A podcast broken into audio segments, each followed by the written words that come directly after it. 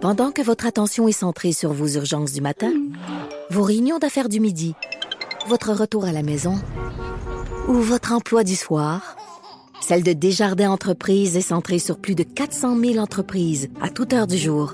Grâce à notre connaissance des secteurs d'activité et à notre accompagnement spécialisé, nous aidons les entrepreneurs à relever chaque défi pour qu'ils puissent rester centrés sur ce qui compte, le développement de leur entreprise. C'est 23. L'essentiel de Paul Arcan, tout ce que vous devez savoir chaque jour en moins de 60 minutes. Bonne écoute. Alors, ce qui retient l'attention ce matin dans l'actualité, d'abord, c'est le conflit entre Israël et le Hamas. Une trêve a été conclue hier euh, pour euh, permettre un arrêt des combats et la libération d'otages. Ça a été confirmé mardi par Israël et le Hamas. Le Hamas va libérer 50 otages, 50 des 240 otages qu'il détient. Ça va se passer sur une période de quatre jours. En échange de la libération de ces 50 otages, Israël va libérer 150 Palestiniens. On dit que les Palestiniens qui seront libérés n'ont rien à voir avec l'attaque du 7 octobre dernier.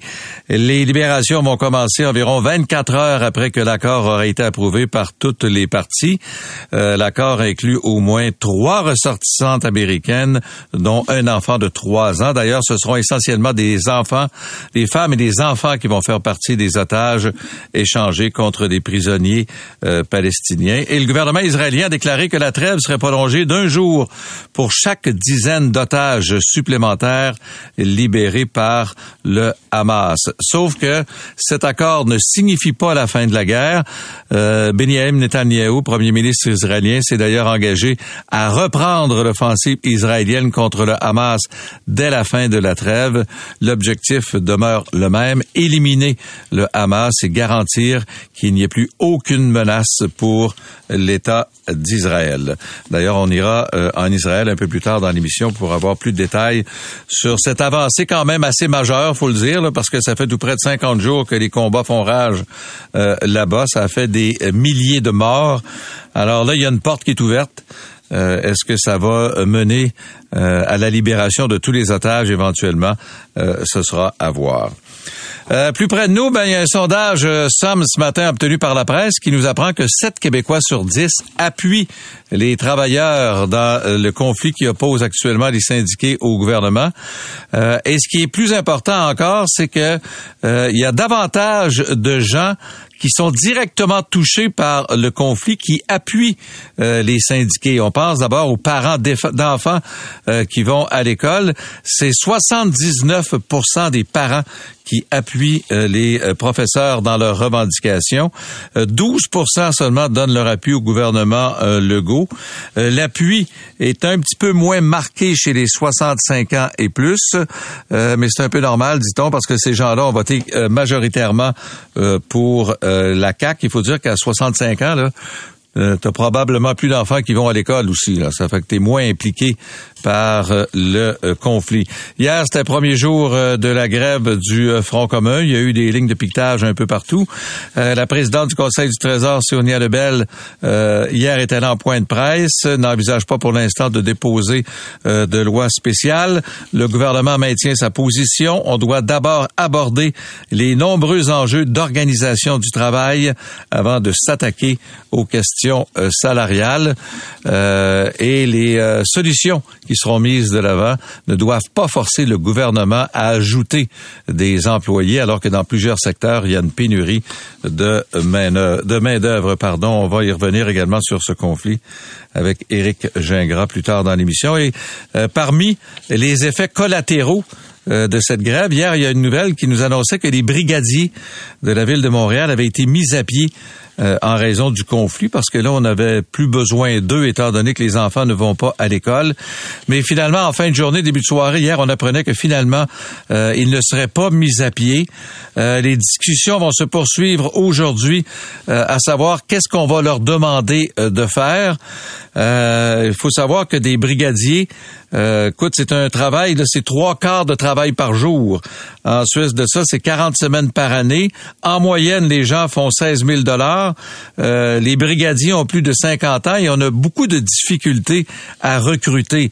Euh, même que souvent, ce sont les policiers du service de police de Montréal qui doivent assurer le service de brigadier.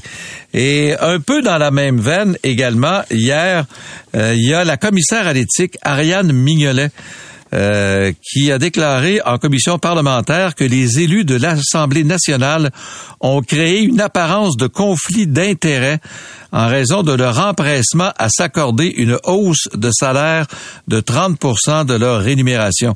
Et ça, ça revient souvent dans les arguments qu'on entend dans ce conflit, euh, cette hausse de salaire que les euh, politiciens se sont accordés. Il euh, faut dire que c'est un projet de loi de la CAC. Là. Il y a bien des politiciens qui étaient contre cette augmentation de salaire. Elle suggère qu'ils auraient peut-être dû faire entrer en vigueur cette, cette augmentation de salaire après les prochains prochaines élections. Euh, parce qu'à ce moment-là, ben, la perception aurait été différente, surtout qu'aucun d'entre eux n'aurait été sûr de revenir ou d'être réélu à ce moment-là. Mais c'est pas ça qu'on a choisi. Alors, euh, ça fait partie un peu de tout ce qui est euh, avancé par les syndiqués pour justifier les moyens de pression. Et l'autre chose, c'est évidemment ces 5 à 7 millions de dollars qu'on a euh, promis pour la présentation de deux matchs hors concours à Québec. Euh, les Kings contre les Panthers de la Floride et les Kings contre les Bruins de euh, Boston. Là, on s'aperçoit que M. Girard D'abord, lui, il inscrit ça dans des, moyens pour ramener les Nordiques à Québec. On en parlait tantôt avec Jérémy, ça n'a rien à voir. La Ligue, c'est très bien que les gens de Québec aiment le hockey. C'est pas deux matchs hors concours contre les Kings qui vont changer quoi que ce soit. Mais on a l'impression qu'Éric Jarre aime vraiment le hockey. C'est vraiment un maniaque de hockey. Et euh, l'autre chose, c'est qu'il dit il faut justifier la construction du centre Vidéotron qui a coûté 400 millions. Alors, faut euh, trouver des événements à être présentés euh, dans euh, le centre Vidéotron. mais on l'a vu, t'as pas besoin de payer pour amener des matchs hors concours. On l'a vu, les Pingouins de Pittsburgh ont passé quatre jours en Nouvelle-Écosse. Le gouvernement de la Nouvelle-Écosse n'a pas payé une scène euh, pour ça. Il a parlé de l'expansion en disant que puis là, un calcul assez compliqué qu'il nous a fait hier. On n'a pas vraiment compris, là. Mais il semble-t-il que les chances de retour des Nordiques sont assez minces. Et les 5 à 7 millions vont servir à payer les déplacements, l'hébergement, les repas des joueurs, du personnel des Kings, des Bruins et des Panthers de la Floride. Il va aussi les propriétaires des Bruins et des Panthers pour les revenus perdus pour les deux matchs qui auraient été normalement joués dans ces deux villes américaines. Faut savoir que les Panthers de la Floride, un match hors concours en Floride, ça va attirer à peu près 2000 personnes. À Montréal, on remplit. Je vais vous donner un exemple. À Montréal, on remplit le building pour les matchs hors concours. T'as pas le choix. Quand tu prends un billet de saison, faut que tu achètes les matchs hors concours.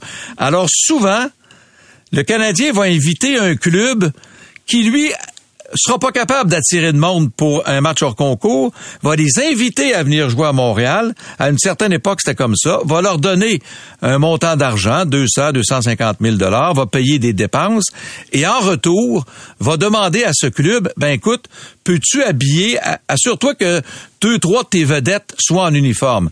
C'est arrivé il y a quelques années avec les Penguins de Pittsburgh, et là, on avait dit, est-ce que Crosby peut jouer, est-ce que Malkin peut jouer, puis en retour, ben, on va vous donner un montant d'argent, puis payer des dépenses. Et les clubs aiment mieux ça, parce que c'est plus payant pour eux autres que de jouer un match hors concours dans leur ville.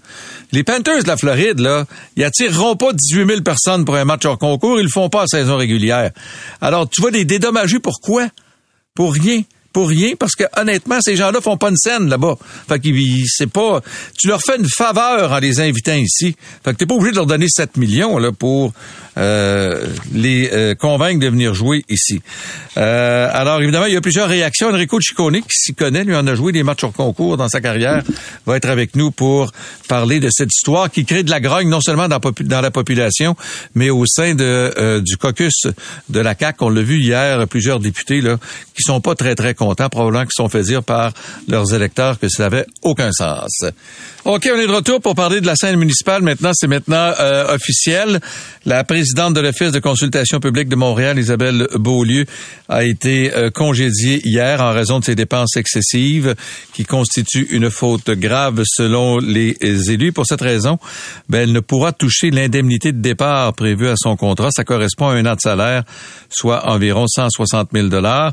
On a aussi mandaté officiellement la vérificatrice générale de la ville pour réaliser un audit de performance euh, de l'organisme. C'est le directeur général de la ville, Serge Lamontagne, qui va assumer la direction pour les prochaines semaines, le temps qu'on trouve quelqu'un pour gérer l'organisme. Et entre-temps, il y a le secrétaire de l'organisme qui, lui, n'a pas du tout l'intention de euh, démissionner.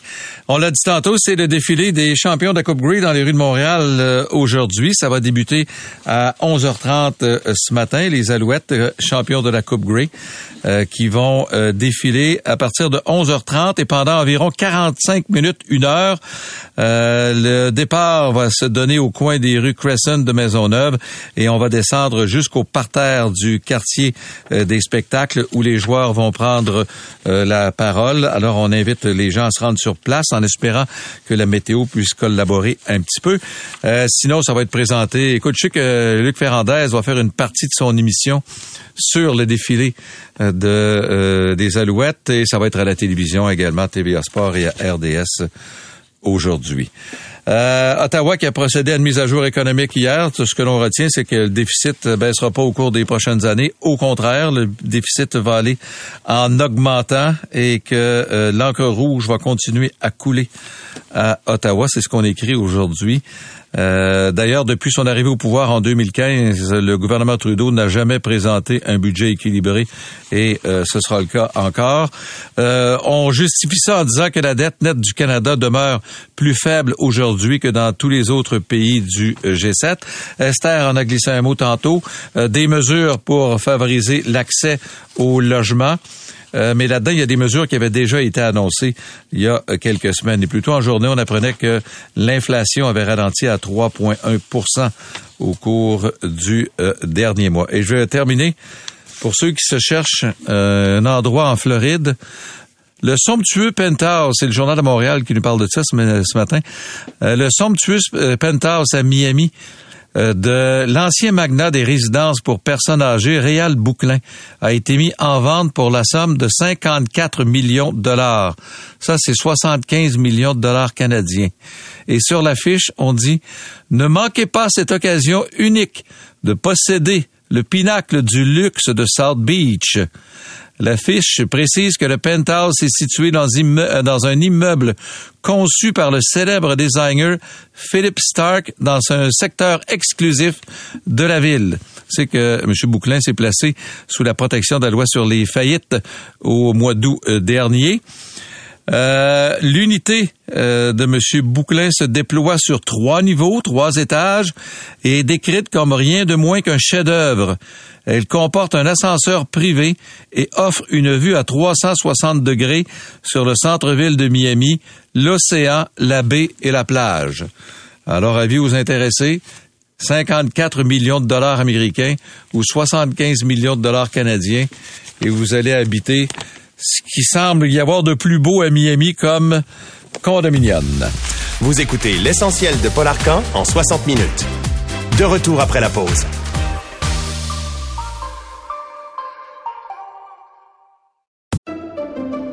Pendant que votre attention est centrée sur vos urgences du matin, vos réunions d'affaires du midi, votre retour à la maison ou votre emploi du soir, celle de Desjardins Entreprises est centrée sur plus de 400 000 entreprises à toute heure du jour.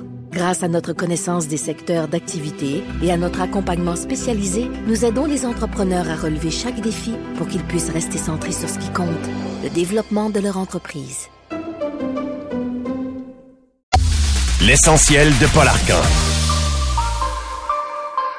Alors, le conflit de travail entre le Front commun et le gouvernement a atteint une vitesse supérieure. Hier, 420 000 travailleurs ont amorcé un mouvement de grève de trois jours. Va s'ajouter à ça demain les syndiqués de la FAE qui vont déclencher une grève générale illimitée.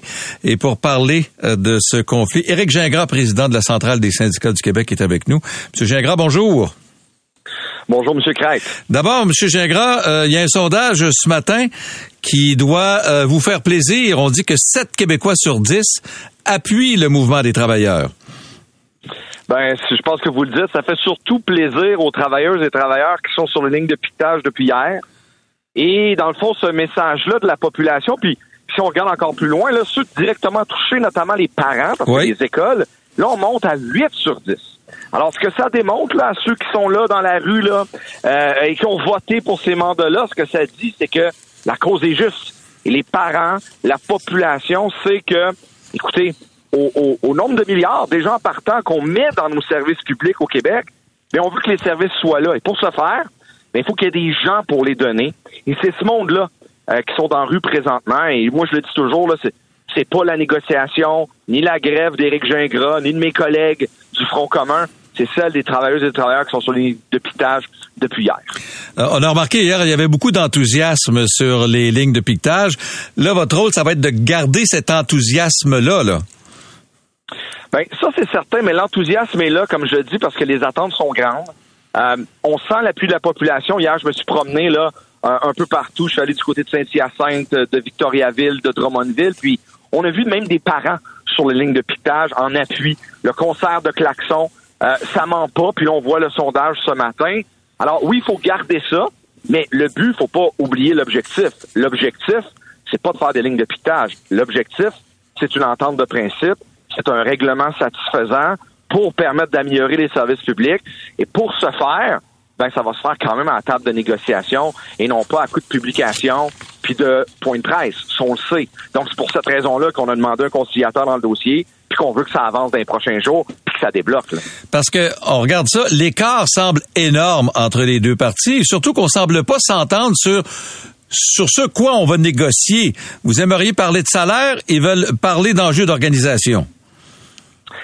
Nous, on est prêt à parler des deux parallèlement. Les salaires, c'est un point important, mais si vous demandez notamment à des professionnels, hein, les orthophonistes, les psychodicateurs, euh, euh, ces gens-là qui travaillent directement avec les élèves, le personnel de soutien, les profs, ils vont dire on veut, aussi parler d'organisation du travail. Puis, vous savez, lorsque Sonia Lebel a annoncé les lagages que le gouvernement faisait, ben nous aussi, on le fait.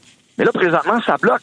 Parce que vouloir parler d'organisation du travail, c'est pas juste vouloir parler des solutions du gouvernement, mais des nôtres aussi. Un principe de négociation bien facile, si on se met à juste parler des enjeux du gouvernement, on les règle, je pense pas qu'il va être bien bien intéressé à parler des nôtres par la suite. Donc c'est pour cette raison-là qu'on dit négocions, puis négocier c'est des transactions, c'est des échanges, puis on est prêt à le faire. Avez-vous confiance que le conciliateur puisse euh, débloquer les choses? Ben, on a confiance que c'est un pas dans la bonne direction. Euh, le, Conseil du Trésor a décidé d'embarquer. Maintenant, il va falloir que les deux parties démontrent la volonté, mais surtout, là, commence à être minimum une, si on veut, de part et d'autre, parce que c'est notre cas, nous autres aussi, régler avant les fêtes. Là. Le but, c'est ça. Le but, c'est que après les fêtes, lorsqu'on parlera de l'année scolaire à venir, lorsqu'on parlera des vacances pour les collègues en santé, lorsqu'on parlera de l'été, la réorganisation du travail, etc., ben, il va falloir qu'on ait un nouveau contrat de travail. Dans ce sens-là, il va falloir que ça se mette à débloquer. Nous, on est disponible 24 heures sur 24, on le dit.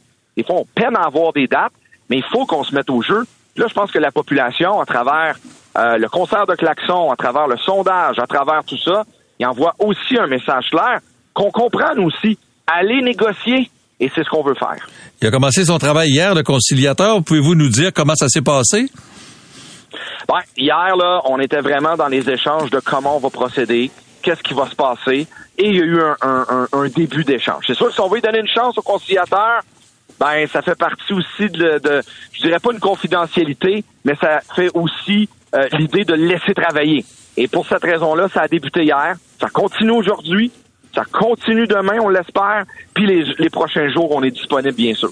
La dernière fois, quand vous aviez tenu une journée de grève, vous en aviez profité pour annoncer les trois jours de grève de cette semaine. Vous avez un point de presse commun, là, un peu plus tard aujourd'hui. Est-ce que vous allez annoncer d'autres journées de grève? Écoutez, l'important présentement, là, c'est laisser de la place à la négociation. Nous, là, notre jeu, ce n'est pas d'être en grève. Notre jeu, euh, c'est pas un jeu, c'est celui de régler. Donc, est-ce qu'on veut donner une chance à la conciliation, à la négociation? La réponse, c'est oui. Donc, nous, l'important, c'est qu'on analyse ce qui se passe là, les prochains jours. Moi, je l'ai dit là, depuis euh, euh, depuis dimanche, là, en prévision de cette grève-là, j'ai dit que les prochains jours, donc la prochaine semaine sera déterminante. Et là, on est là-dedans présentement. Là, la FAE embarque dans le mouvement demain, mais elle, c'est pour une grève générale illimitée. Fait pas partie du front commun, mais quel impact ou comment ça pourrait influencer vos décisions ou votre mouvement?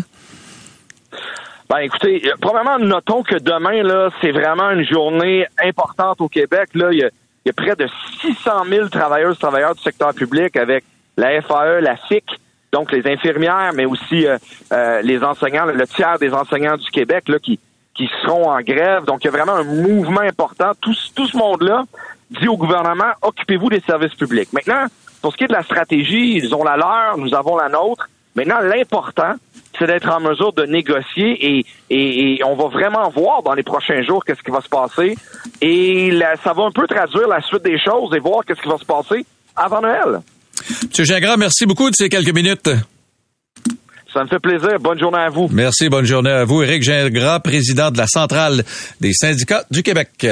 Euh, bon, on va parler de cette nouvelle euh, qui a été confirmée tard hier soir. Il y a une trêve dans le conflit entre Israël et le Hamas. Il y a un accord qui a été conclu qui prévoit la libération de 50 otages détenus par le Hamas. Il y aura également des otages euh, des prisonniers palestiniens détenus par Israël qui seront libérés. Pour en savoir davantage, on va aller retrouver la journaliste Clotilde Mrako, qui est journaliste indépendante basée à Ramallah en Cisjordanie. Bonjour, madame. Bonjour. Bon, alors parlez-nous de cet accord qui est survenu hier. Est-ce qu'on en sait un peu plus sur les modalités et quand l'échange d'otages et de prisonniers va commencer? Oui, on en sait un peu plus. Hein. Le Hamas vient de confirmer ce matin euh, qu'il euh, a confirmé la trêve, mais il a aussi indiqué qu'elle prendra effet euh, demain matin à 10 heures heure locale, donc 3 heures du matin euh, à Montréal. Et on sait également qu'il est prévu de libérer 50 otages, vous l'avez dit, côté israélien, en majorité des binationaux, des gens qui avaient également une autre nationalité que la nationalité israélienne. Et en contrepartie, 150 prisonniers palestiniens seront relâchés sur quatre jours et pendant ce temps-là, les hostilités devraient cesser.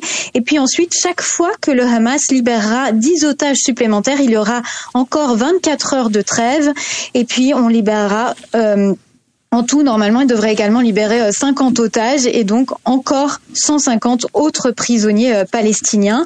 Et puis surtout, cette pause humanitaire permettra l'entrée d'un grand nombre de convois humanitaires et d'aides d'urgence qui avaient été euh, compliquées ces derniers temps. Et il rentrera également du carburant, selon le, Qatar, qui est le pays qui a joué les, médiateurs en fait dans la négociation de cette trêve. Alors à Gaza, vous l'imaginez, hein, les gens espèrent que l'aide humanitaire va enfin pouvoir rentrer de manière conséquente. Le ministère de la Santé euh, locale a annoncé que 200 Palestiniens avaient été tués dans les dernières 24 heures à Gaza et donc le bilan total s'élève à au moins 14 000 personnes tuées, dont 5 800 enfants depuis le 7 octobre dans l'enclave palestinienne. On dit que les prisonniers palestiniens n'étaient pas impliqués dans les attentats du 7 octobre. Qui sont-ils exactement? Oui, absolument. Hein. Ce ne sont pas des, des prisonniers euh, qui euh, qui sont en lien avec les attentats euh, du 7 octobre.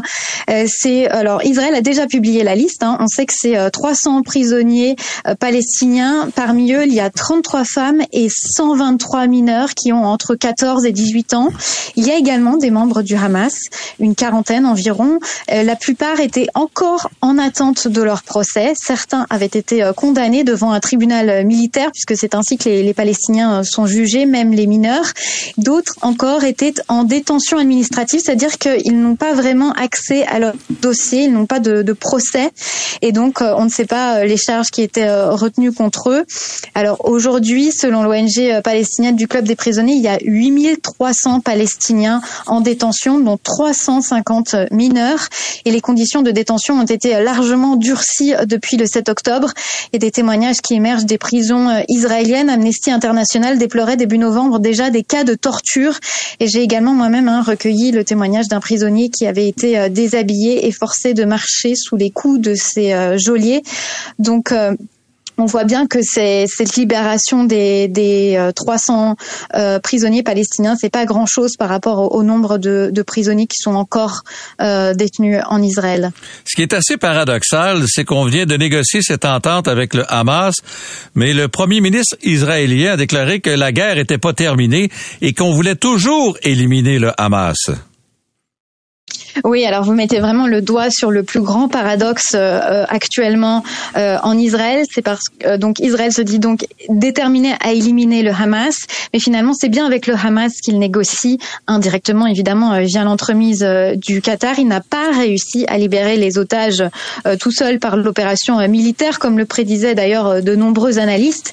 La libération des prisonniers palestiniens, il faut le savoir, c'est l'un des buts annoncés du Hamas après le 7 octobre. Donc finalement, on peut aussi voir cette libération, même si c'est qu'une infime partie des prisonniers, comme une victoire pour le mouvement islamiste. Et puis sur le terrain, hein, si effectivement l'armée israélienne a quasiment repris la ville de Gaza des mains du Hamas, c'est pas non plus forcément une énorme victoire puisque le Hamas, euh, on, peut on peut le voir en fait à partir du, 7 octobre avait plus ou moins euh, laissé tomber l'idée qu'il allait encore gouverner euh, enclave palestinienne. Au contraire, il se mettait euh, directement dans euh, la résistance armée, l'opposition armée, et donc euh, renaclait le, fait qu'ils allaient euh, garder le pouvoir euh, à Gaza.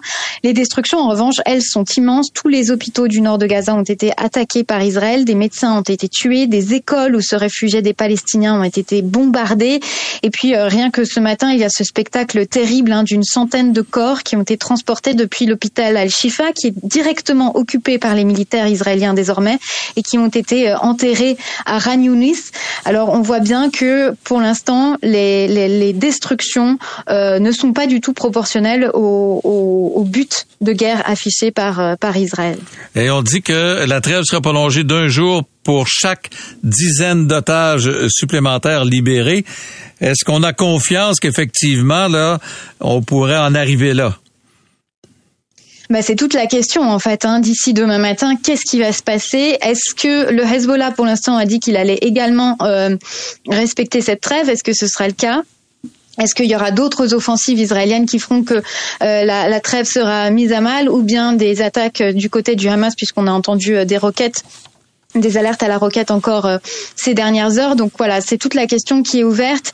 Est-ce que les otages euh, vont être libérés petit à petit? Est-ce que euh, on va avoir déjà ces quatre premiers jours de trêve effectifs?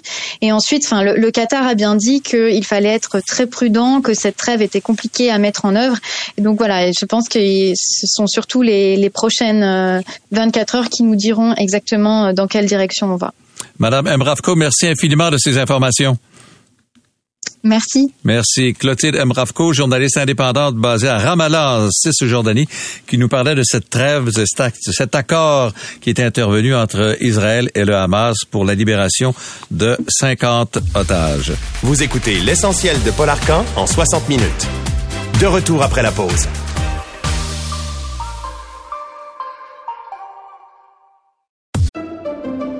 Pendant que votre attention est centrée sur cette voix qui vous parle ici, ou encore là, tout près ici. Très loin là-bas. même très, très loin. Celle de Desjardins Entreprises est centrée sur plus de 400 000 entreprises partout autour de vous. Depuis plus de 120 ans, nos équipes dédiées accompagnent les entrepreneurs d'ici à chaque étape pour qu'ils puissent rester centrés sur ce qui compte, la croissance de leur entreprise. L'essentiel de Paul Arcan.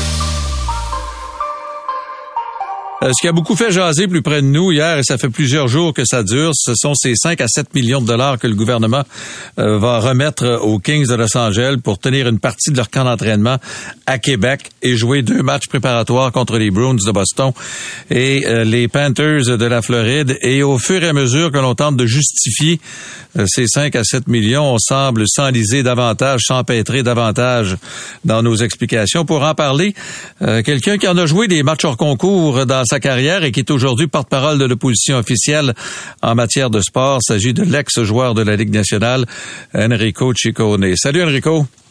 Salut Alain, merci de me recevoir. Écoute, ça me fait plaisir. Enrico, qu'est-ce que, tu penses des explications que le ministre a données hier? Ben, Qu'est-ce que tu penses de la ligne de centre des Kings, toi? Arrête, tu voles mon punch. écoute, euh, écoute, Alain, moi, là, hier, là, j'étais quand même encouragé quand j'ai vu qu'il y avait un point de presse du ministre des Finances. Je me suis dit, bon, euh, ils ont vu la lumière, puis euh, euh, il va faire amende honorable. Il va dire, regarde, on s'est gouré, puis qu'est-ce on passe à d'autres choses. Il y a un contrat qui est signé, mais on, on le répétera plus. Ou, ou dans le meilleur des mondes, ben, on retire, euh, on annule le contrat, on paye la pénalité, puis on passe à d'autres choses. Mais hier, là, je, il a été confronté. Euh, je sais pas si vous avez écouté la période de questions, mais ça a été pratiquement euh, à 95% C'était justement sur l'avenue des Kings et cette dépense de 7 millions-là. Et au lieu, justement, d'avouer, de faire amende honorable, il a commencé à parler euh, des trios, euh, la ligne de centre, il a commencé à parler du classement. Tu sais, je veux dire, à un moment donné, là, euh, tu peux pas t'enfoncer plus euh, de- la façon que le ministre s'est enfoncé hier. Puis le premier ministre en a rajouté une couche aussi. Puis moi, il y a une chose que je vais dire là-dessus, là, ce que je trouve tellement, mais tellement dommage qu'on fasse de la politique avec le sport, alors que le sport, c'est tellement sain, c'est tellement beau, c'est tellement rassembleur. Puis aujourd'hui, là, ça divise la province de Québec. Puis ça, là, ben, ça me brise le cœur. Il y a une chose aussi, quand il dit on veut dédommager les clubs pour les pertes, euh, euh, per- les, les pertes engendrées par le fait qu'ils joueront pas de match euh, dans leur euh, domicile. Entre toi et moi, là, les Panthers de la Floride ne feront pas 7 millions avec un match hors concours en Floride. Là.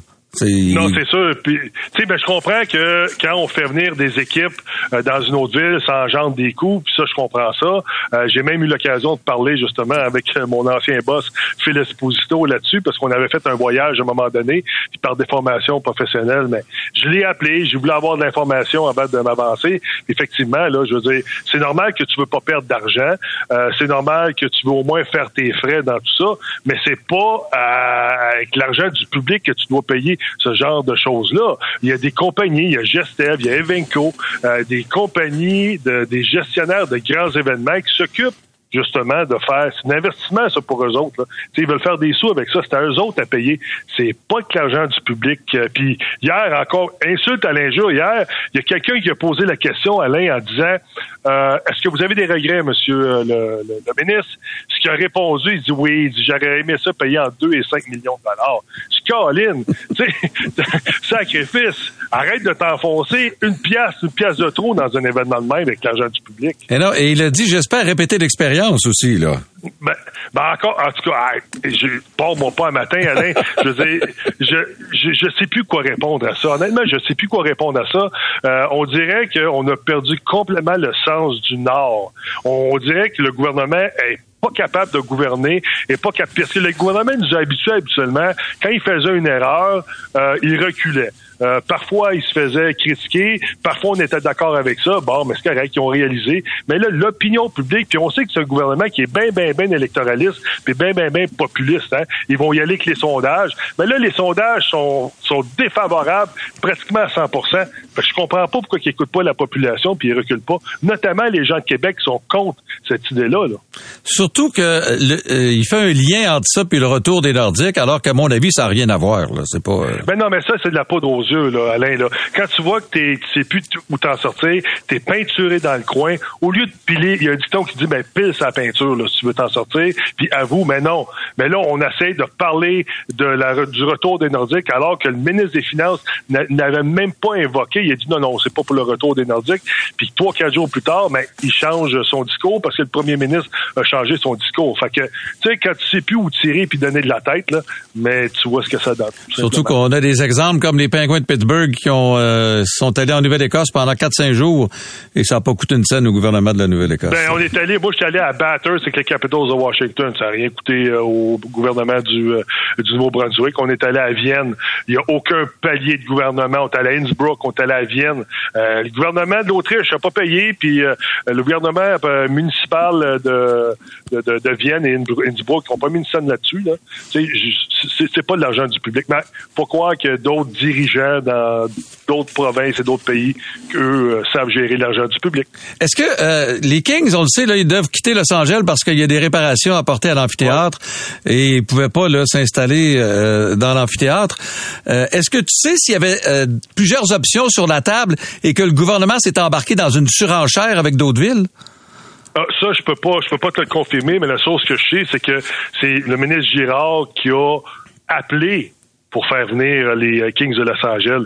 Moi, je m'imagine juste là, Alain, euh, après la conférence de presse où il y avait là, Martin Trabé de, de, de Québécois, qui avait euh, de Gestev Québécois, qui avait aussi Luc Robitaille, il y avait le ministre Girard, puis il y avait, je, je pense, c'était euh, le ministre de la Capitale nationale qui était là.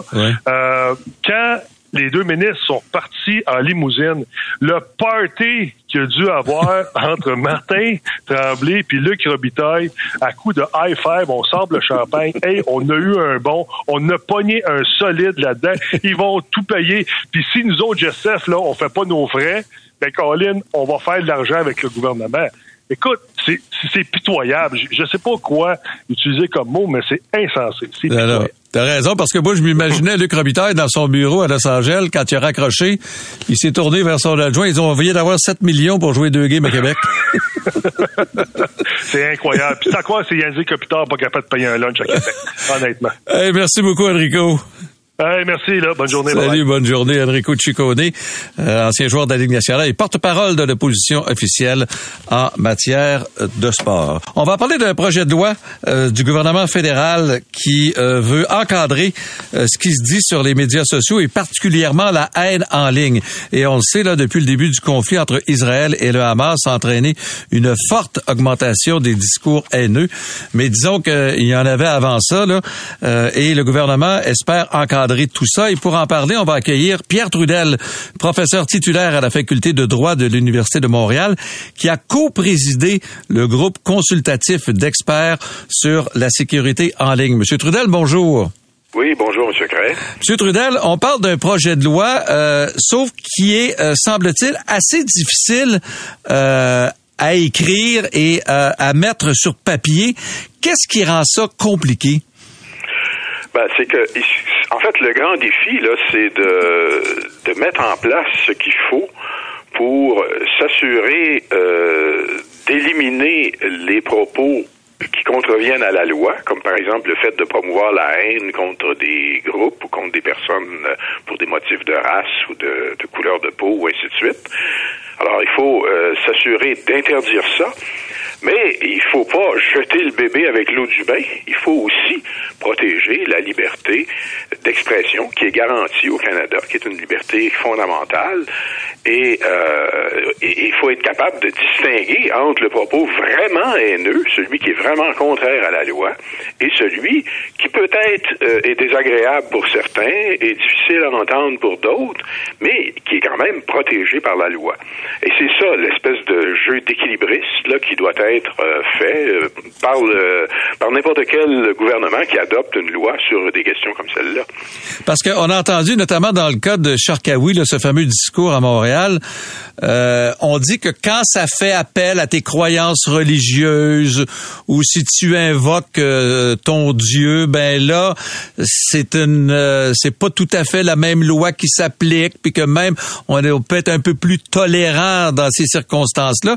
Est-ce que c'est sur cette ligne-là que vous devez jouer, là?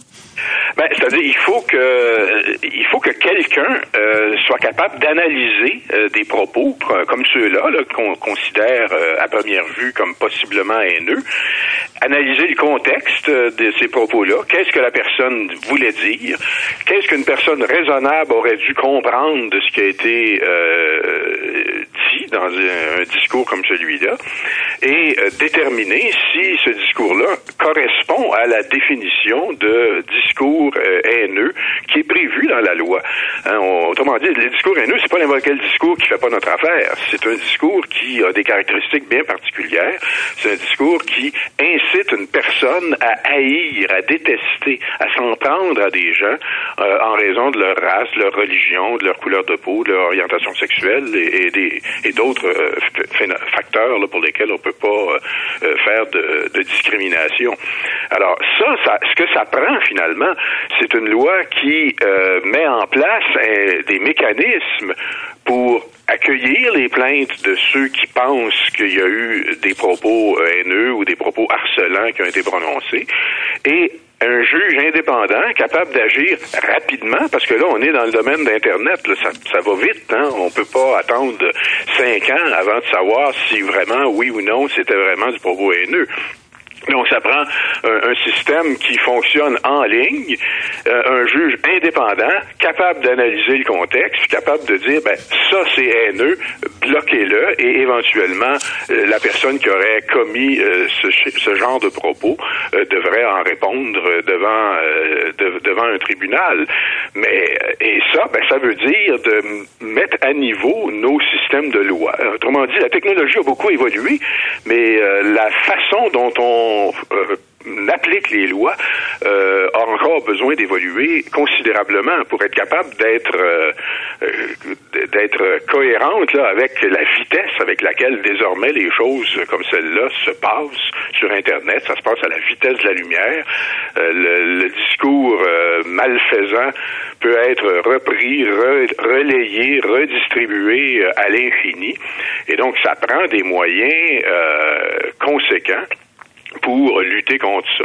C'est facile de dire que la haine en ligne, c'est épouvantable. Euh, le grand défi, c'est comment on fait et de quelle façon s'équiper pour euh, lutter effectivement contre ces fléaux. Quand vous dites euh, un message peut être rediffusé à maintes reprises, il y a aussi la question de retracer l'origine du message sur les médias sociaux. Ça, ça peut être compliqué aussi, là. Absolument. Il faut là aussi euh, augmenter les, les, ressources et puis les moyens à la disposition des, forces de police et des autres organismes. Euh, dans beaucoup de pays, on, a mis en place des mécanismes de, coopération entre des forces de police, mais aussi des groupes de citoyens. Par exemple, en matière de pornographie juvénile, qui est un fléau important, qui fait partie de, tout ce, cet enjeu de, contenu dangereux en ligne. Euh, ben, il y a des groupes euh, de citoyens qui ou des associations qui monitorent les environnements en ligne et aident les forces de police à identifier les les, les, les endroits où, où ça se où ces choses-là sont diffusées et d'où ça vient, qui sont les euh, les, les, protagonistes là, qui euh, qui diffusent en ligne dans ce cas-ci, du matériel qui est préjudiciable aux enfants.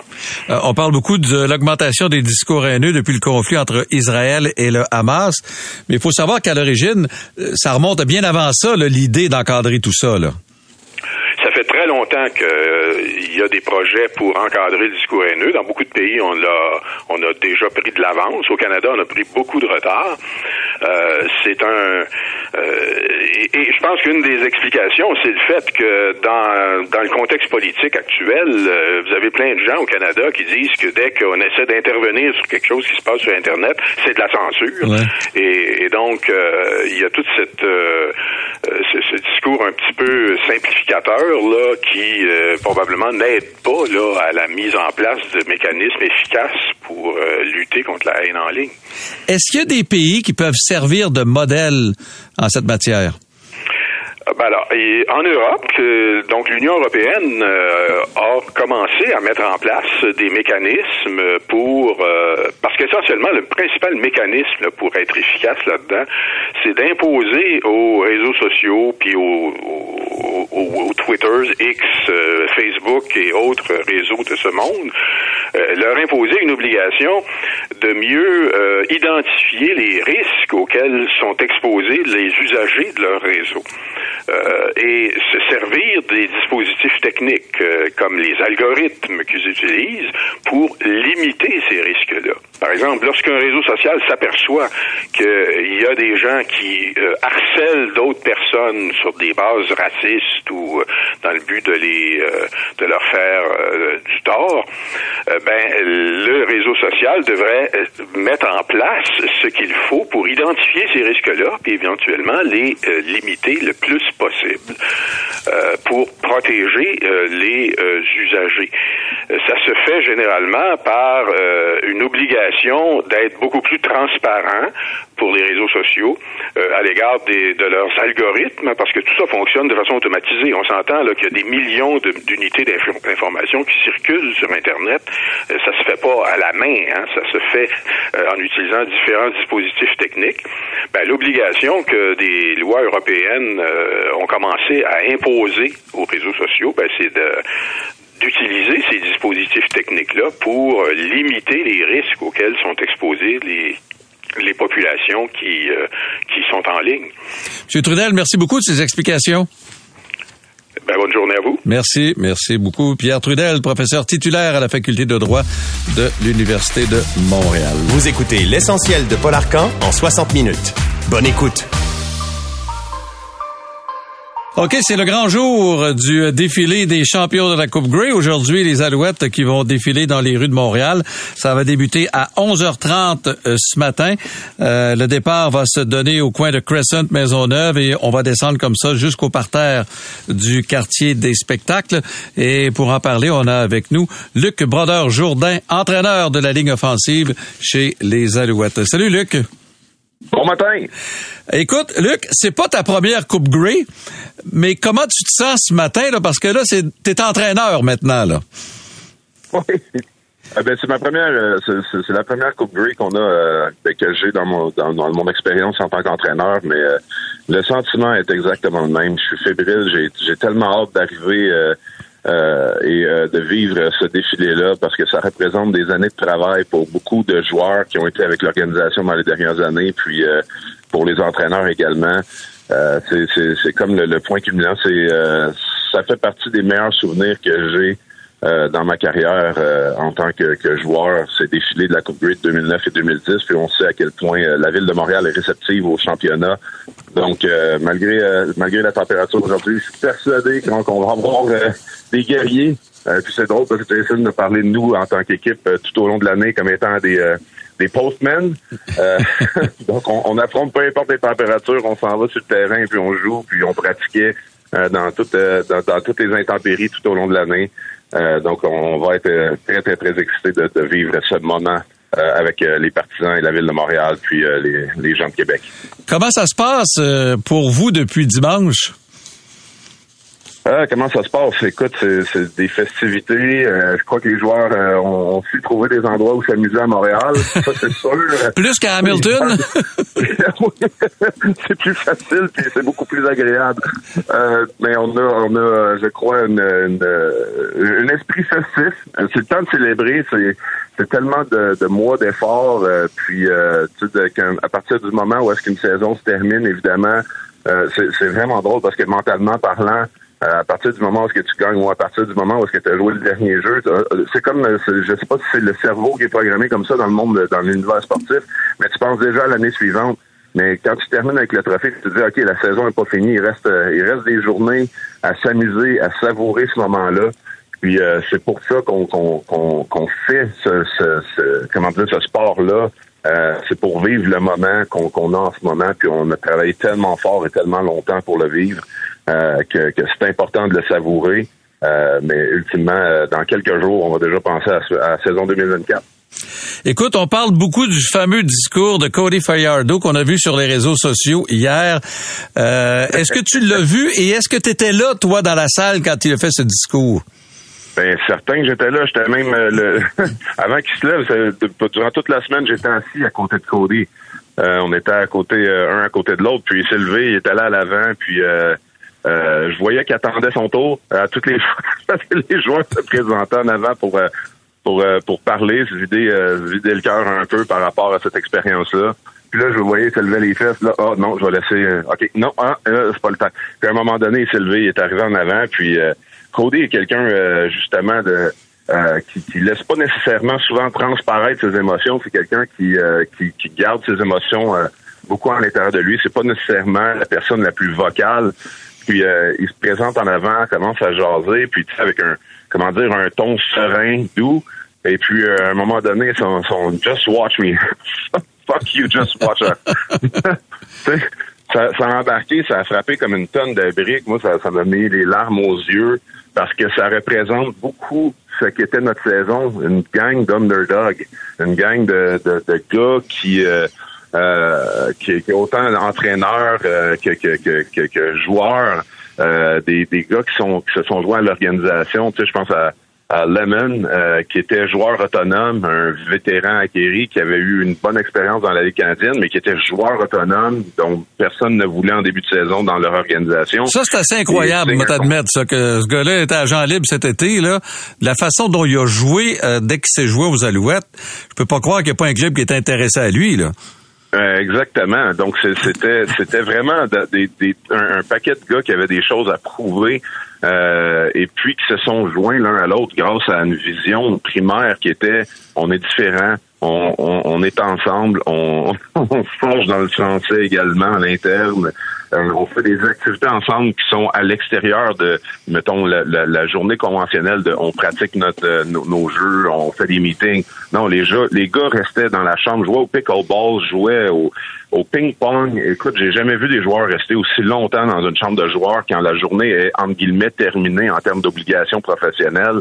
Euh, donc euh, c'était une ambiance exceptionnelle en tant que saison. Puis ça, de croire en le processus et non pas la finalité. Puis c'est, c'est là où est-ce que je lève mon chapeau à Jason, c'est que il a mis en place des moyens, puis il a mis en place, en place des moyens qui faisaient en sorte que les gars tissent de- des liens étroits et remporter la Coupe Grey, c'est évidemment la cerise sur le Sunday, mais tout le monde a eu une expérience exceptionnelle malgré la finalité. Tu sais, c'est, euh, c'est- ça a été une saison euh, brillante. Et là, pour la suite des choses, on a toutes les raisons d'être optimiste parce que contrairement à la situation du mois janvier, pas de propriétaire, pas d'argent pour signer des joueurs qui ont quitté l'organisation. Là, vous allez bâtir sur des bases beaucoup plus solides. Vous avez un propriétaire, un président, un directeur gérant, un coach. Vous êtes les champions de la Coupe Grey. Alors là, ça va être beaucoup plus facile de retenir des joueurs et d'en attirer à Montréal maintenant. Là. Ben, assurément que ça nous met dans une meilleure position que l'on on l'était en début d'année euh, dans l'entre-saison 2022-2023. On est assurément dans une meilleure position, euh, je crois, par rapport à la Ligue. Euh, mais ultimement, ce qui est important, c'est de cultiver la fin. Euh, c'est de cultiver euh, vraiment le désir d'excellence, puis de rester dans cette dans cette dynamique-là, qu'on peut le faire en ayant du plaisir sur une base quoti- quotidienne, qu'on peut être attachés les uns aux autres, euh, de, de comment dire minimiser au maximum euh, l'aspect, euh, si on veut, euh, des affaires, l'aspect business du côté euh, football, mais beaucoup plus de dire écoutez, on est euh, on, on reste dans une ambiance familiale, on se on croit les uns envers les autres, on, se commet à dire qu'on investit beaucoup de notre temps personnel, euh, que, que nos familles nous supportent au travers de ce sacrifice euh, familial-là pour la vaste majorité d'entre nous. Euh, mais c'est de cultiver la fin et d'emmener des joueurs et d'emmener des gens qui veulent se marier à cette euh, dynamique-là. Euh, et, et je crois que ça part, euh, ça, ça, ça part évidemment du travail qui est fait durant la saison morte avec Danny, puis euh, les, les gens qui recrutent, évaluer le, le personnel qui est disponible au-dessus de la frontière, au nord de la frontière, et d'assembler la meilleure équipe pour 2024. Ben, Luc Brodeur-Jourdain, on te souhaite un bon défilé. Belle journée aujourd'hui. Merci beaucoup. Présentez-vous en grand nombre. C'est Oui. un moment exceptionnel pour nous. 11h30 ce matin, coin Crescent, Maisonneuve. Merci, Luc. Hey, merci beaucoup tout le monde. Bye, bonne journée. Luc Brodeur-Jourdain, entraîneur de la ligne offensive euh, des Alouettes. Ça commence à lui faire un beau palmarès. Lui a gagné la Coupe Vanier avec le Rouge et Or, la Coupe Grey comme joueur et maintenant la Coupe Grey comme entraîneur. C'est 23.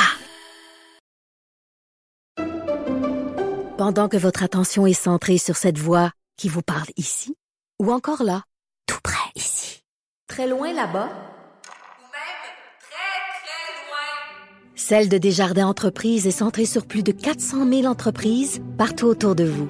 Depuis plus de 120 ans, nos équipes dédiées accompagnent les entrepreneurs d'ici à chaque étape pour qu'ils puissent rester centrés sur ce qui compte, la croissance de leur entreprise.